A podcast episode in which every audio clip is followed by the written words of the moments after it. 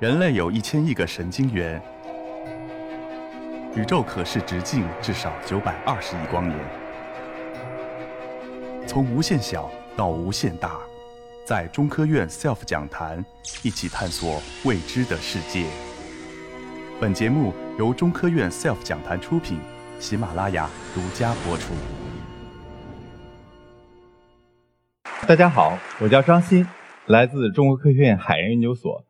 今天呢，我给大家分享的题目叫“把实验室搬到海底”。那深海有什么呢？它是不是一片荒漠？其实，海洋的平均深度已经达到了三千七百多米，而超过一千米的深海的这种面积呢，已经超过了百分之九十。普通观点认为，在两百米以下的真光层以下，几乎是没有各种生命的。这也是。一九七七年，在深海的日夜系统发现之前，大家认为深海是一片荒漠。但是其实呢，深海下是有各种极端环境的。一个比较极端的例子呢，叫深海的日夜系统。这个系统呢，是由于海底大量的高温、高压、强酸或强碱的流体快速的喷出海底形成，它携带了大量的。甲烷、二氧化碳气体的同时，还有各种的金属元素，它可以在海底堆积形成热液硫化物矿物。同时呢，它还孕育了各种生命的现象。另一种生态系统呢，我们叫它冷泉。其实冷泉并不冷，它只是在热液发现之后，大家发现有一种低温的流体，它的温度和周围海水相当，而里边含有的物质呢，并没有大量的这种金属硫化物颗粒。而以水、甲烷、硫化氢这些气体以及一些细粒沉积物为主，它同时也孕育了一种能源，或者说未来的这种战略能源，我们叫它可燃冰。这样的话，它的资源以及能源，或者说这种效应是毋庸置疑的。热液冷泉这种极端环境呢，它还孕育了一种特殊的生命现象。大家知道，一般认为万物生长靠太阳。那是需要光合作用的，那没有光是没有生命的。后来我们发现呢，深海的这种生物它特别的神奇，它可以利用热液冷泉喷出的甲烷、硫化氢这些气体，通过微生物合成的方式，把无机物转化成有机物，进而显产生大分子。然后呢，这种生命现象就不需要光的参与，那我们叫它一种化学合成的。滋养生态系统。那大家知道，既然海底下有这种特别神奇的和我们地表生态圈完全不同的生态系统，我们就要进行探测。那有些同学就要问了：那张老师，我直接把这个刚才您说的日夜冷泉里边的东西都带回实验室，我做各种的分析，各种高大上的仪器，是不是可以？我说可能不太行。为什么呢？首先。你测不准，这个图片特别有代表性，还有可能测不对。这个点点也很多，底下那些点点呢是国际大洋钻探计划，呃，使用非保温保压的技术，也就传统的沉积物取样技术获得的沉积物孔隙水中的甲烷浓度，它大概在一个毫摩尔左右。一个毫摩尔是什么概念？就是正常的二十五度一个大气压甲烷的溶解度。那上边那些黑点点呢？它是使用了一种新技术，叫保温保压采样技术，它的甲烷浓度可以达到一千毫摩。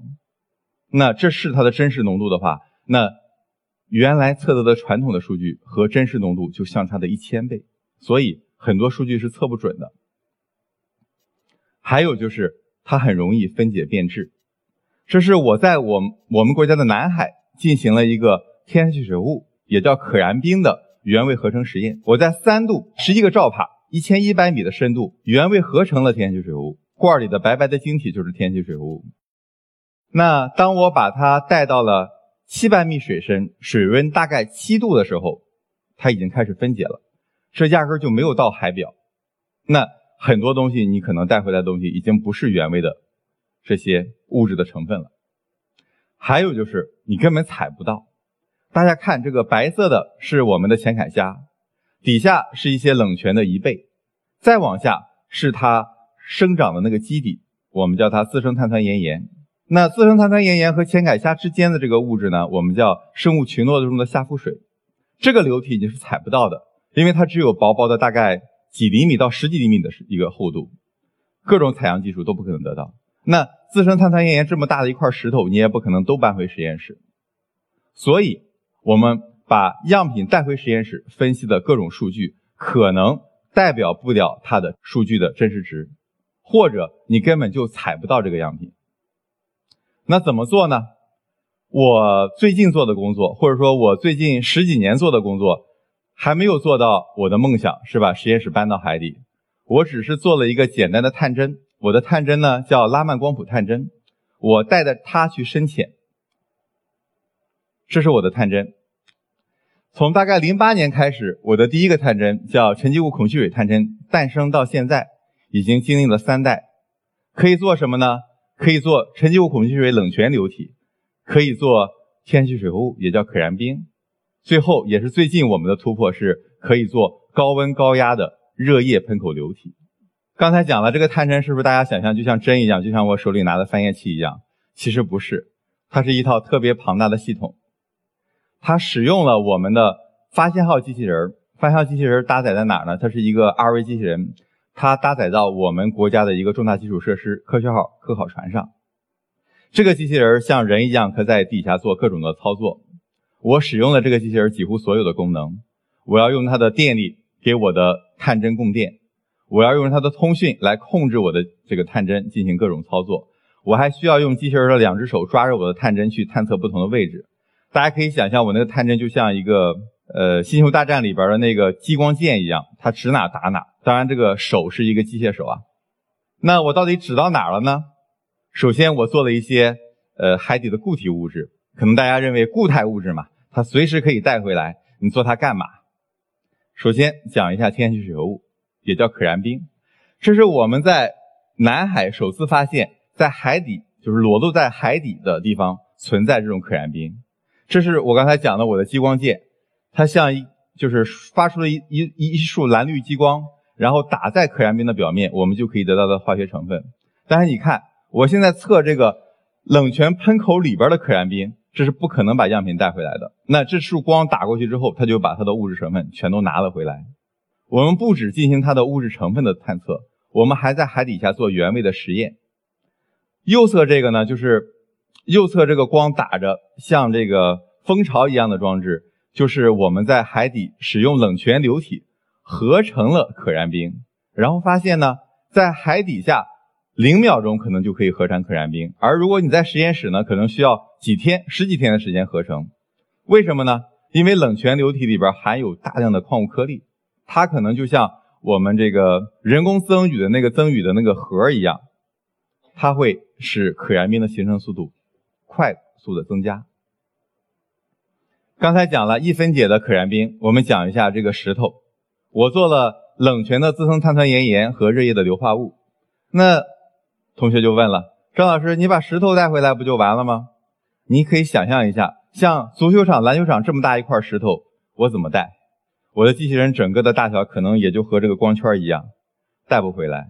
我即使敲下来一块，因为它的形成过程和冷泉的环境是息息相关的，我不能代表整个的这一大片，就是就是单管不能溃爆。所以，我可以进行在把探针带下海之后，每个点去打，就像你在做扫 CT 一样，每个点去打，这样可以得到一个生态系统或者说它的一个流体形成的一种模型和模式。除了这种石头也好，除了水合物也好，我还打生物。放心，我现在打的这些生物都没有死，它好好的在我们的这个深海生存着。我刚才没有分享我的拉曼探针的题目呢，呃，我给它起的名字像我的孩子一样，我给它起的名字叫 RIP。RIP 是什么呢？呃，如果大家在国外待过，可能会发现那个墓地墓碑上都有 RIP，其实是安息的意思。那这个拉曼探针，我想做的工作也是，我只是打一束光过去，然后这束光的返回信号可以告诉我你的生理的状态，或者说你的化学成分，但是我不会破坏你生存的环境。所以说他们是在安息的，我们只是过去看了一下，我们像过客一样。那红海葵和白海葵它的不同在哪儿呢？其实很简单，红海葵里边有类胡萝卜素，这是大型生物里边都有的。我还去测了各种螺，可以看那些螺和你们吃的海螺其实长得差不多，但它的物质成分有天壤的区别。测了这么多固态物质，那呃，其他时候测点啥呢？我说那我们要不然测一些流体吧，就是水嘛，都是流体。那流体都有什么呢？首先我们做了沉积物孔隙水。什么叫沉积物孔隙水？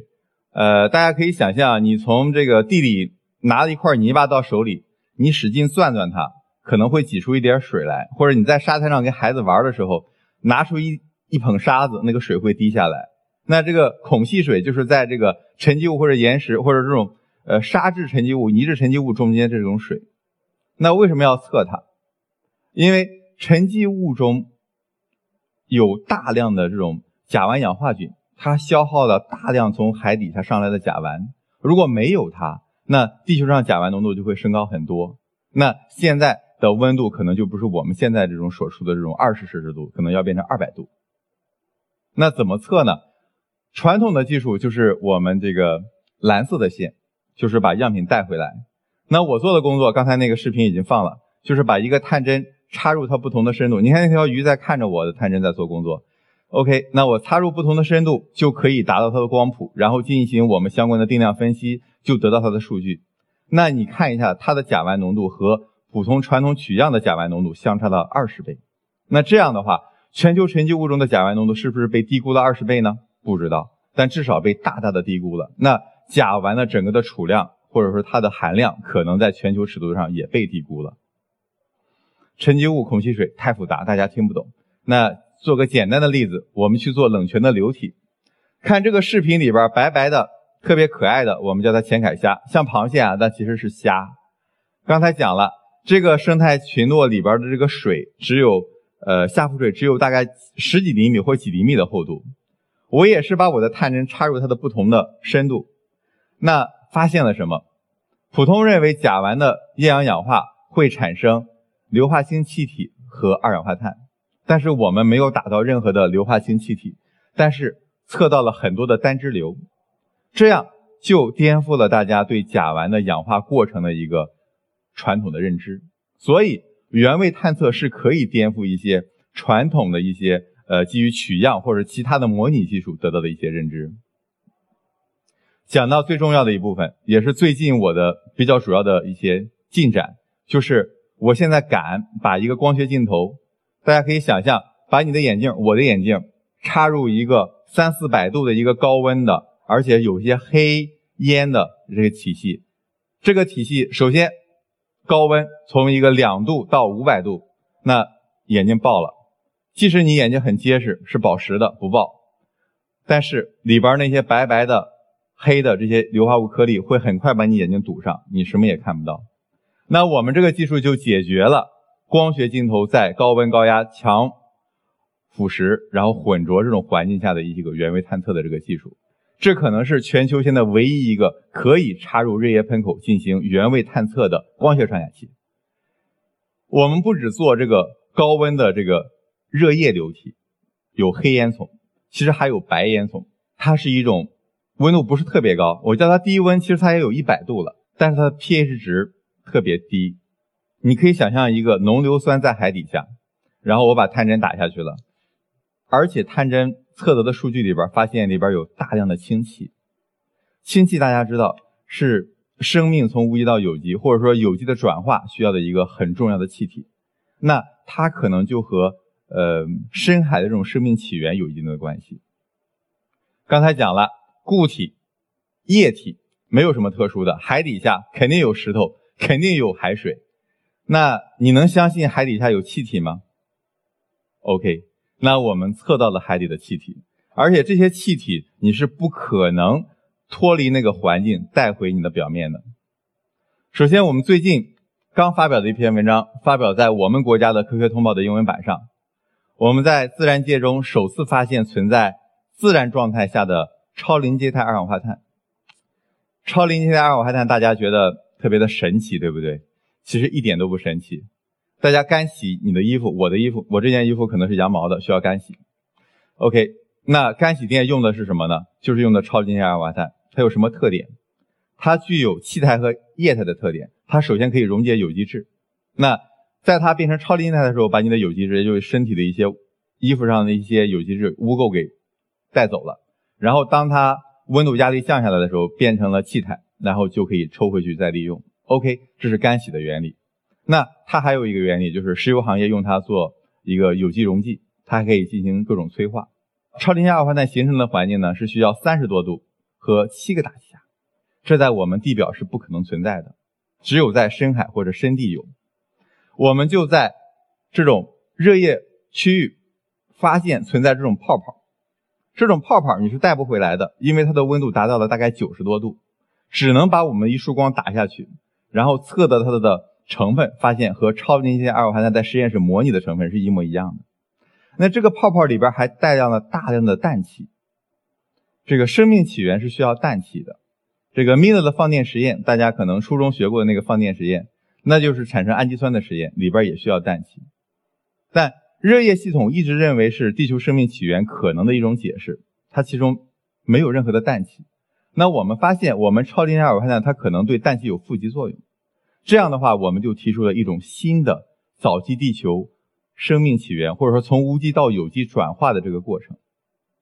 所以，你干洗衣服的那个超临界二氧化碳，它可能和这个生命有关。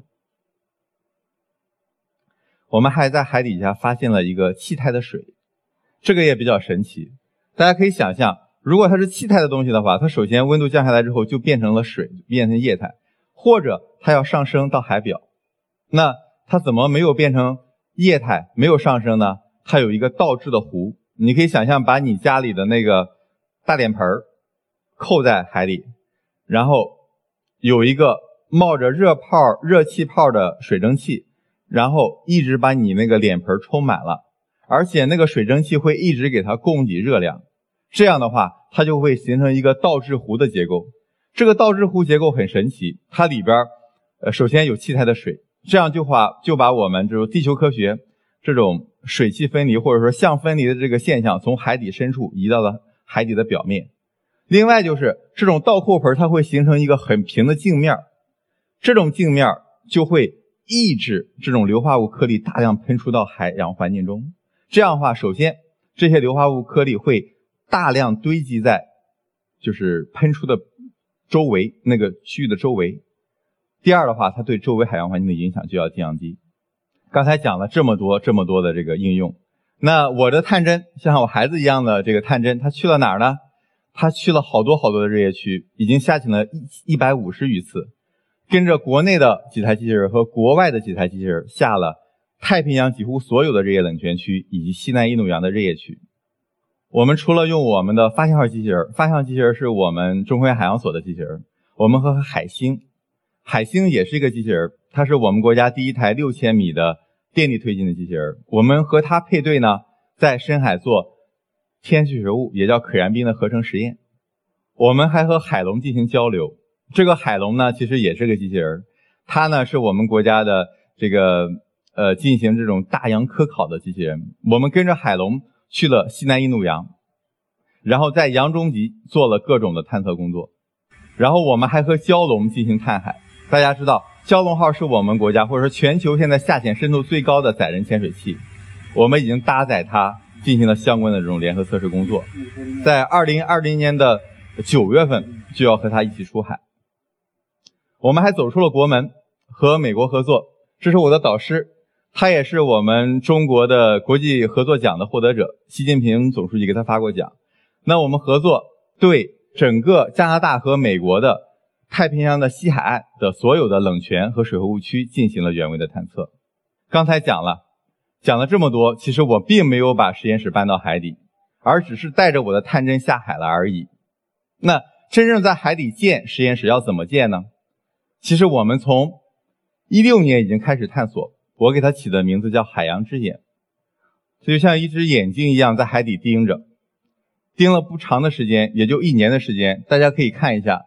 这个视频，这是一年的一个视频的回放，可以看到冷泉生态群落其实有巨大的变化。